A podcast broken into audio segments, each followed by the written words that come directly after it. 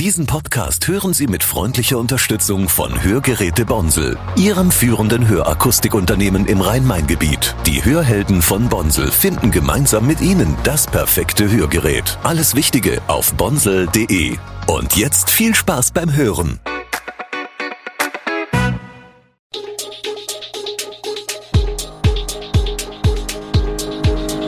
Gude, unser morgendliches News Update.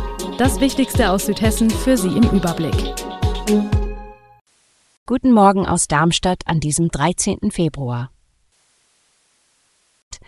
Warum Darmstadt die Kaufhof-Filiale nicht erwirbt, der Neubau des Hallenbads in Pfungstadt nimmt Form an und neuer Ärger um das insolvente Bauprojekt Herzoghöfe. Das und mehr hören Sie heute im Podcast.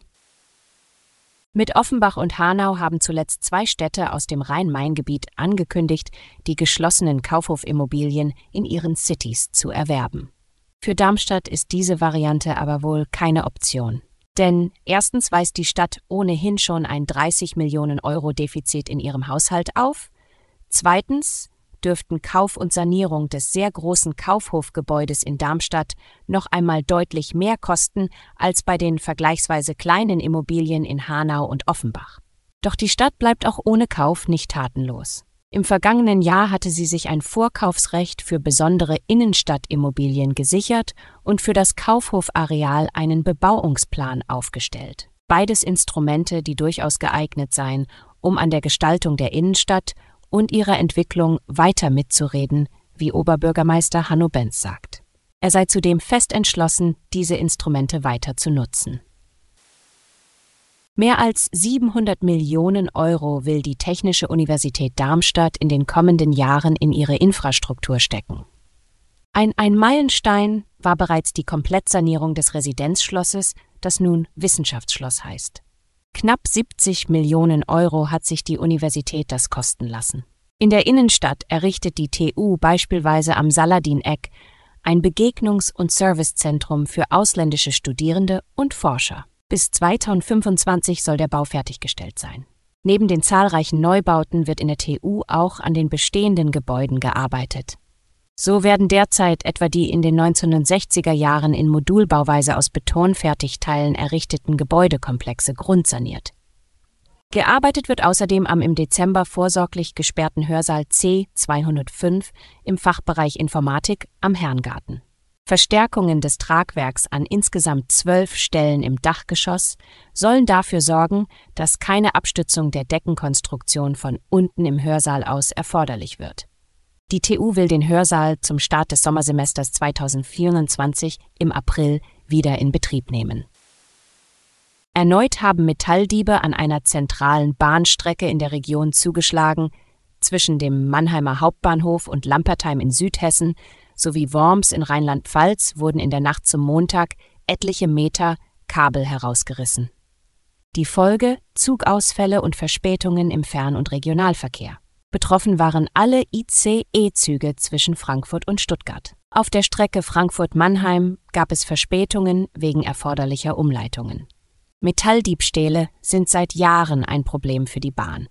Anhaltend hohe Preise für Buntmetalle wie Kupfer machen den Kabelklau für Diebesbanden zu einem lukrativen Geschäft. Die Kriminellen haben oft leichtes Spiel, weil ihre Beute später nur schwer zu identifizieren ist. Auch Baustellen, von denen es bei der Bahn derzeit sehr viele gibt, erleichtern ihnen das Geschäft. Der Trend der Metalldiebstähle bei der Bahn weist seit einigen Jahren wieder nach oben. 2021 betrug die Zahl der Fälle noch 320, im Jahr darauf waren es dann schon 387. Von Verspätungen und Ausfällen betroffen waren tausende Züge. Gleichwohl sind die Zahlen noch weit entfernt vom Rekordjahr 2013. Damals registrierte die Bahn 3200 Metalldiebstähle an ihren Strecken. Im Januar 2014 war das marode Pfungstädter Hallenbad geschlossen worden. Jetzt, zehn Jahre später, nimmt der Neubau langsam Formen an. Am 22. Februar werden in der öffentlichen Sitzung des Haupt-, Finanz- und Wirtschaftsausschusses die Pläne für das neue Schwimmbad vorgestellt. Geplant ist dabei ein Hallenbad mit Liegewiese und Sauna, das eine große finanzielle Investition für die Stadt Pfungstadt wird. Der Budgetrahmen liegt momentan bei 37 Millionen Euro. Während der Bau eines Freizeitbads in der Bevölkerung und auch in der Stadtpolitik breite Zustimmung genießt, hätte Bürgermeister Patrick Koch den Bau eines kleineren Vereins- und Schulbades bevorzugt. Nicht zuletzt, weil nach seiner Einschätzung die Betreiberfrage nicht hinreichend geklärt sei und auch die Unterhaltungskosten eines Hallenbades in dieser Größenordnung Fragen aufwerfen. Trotz dieser Bedenken erhalte das demokratisch beschlossene Projekt aber die volle Unterstützung der Stadtverwaltung.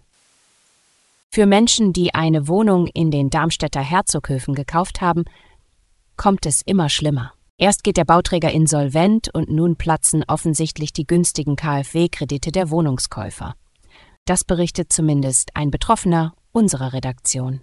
Ihm zufolge wurde sechs anderen Wohnungskäufer die KfW-Kredite bereits gekündigt. Damit müssen wohl noch viele weitere rechnen. Der Grund für die Kündigung ist eine Terminüberschreitung. Bis die Herzoghöfe fertiggestellt sind, derzeit heißt es, der Komplex soll Ende 2025 fertig werden, sind die KfW-Kredite wohl alle abgelaufen. Die Betroffenen wollen sich mit einer Online-Petition wehren. Seit Sommer 2023 steht die Baustelle still. Alle Infos zu diesen Themen und noch viel mehr finden Sie stets aktuell auf echoonline.de. Gute Südhessen ist eine Produktion der VAM von Allgemeiner Zeitung, Wiesbadener Kurier, Echo Online und Mittelhessen.de. Redaktion und Produktion die NewsmanagerInnen der VAM. Ihr erreicht uns per Mail an audio.vam.de.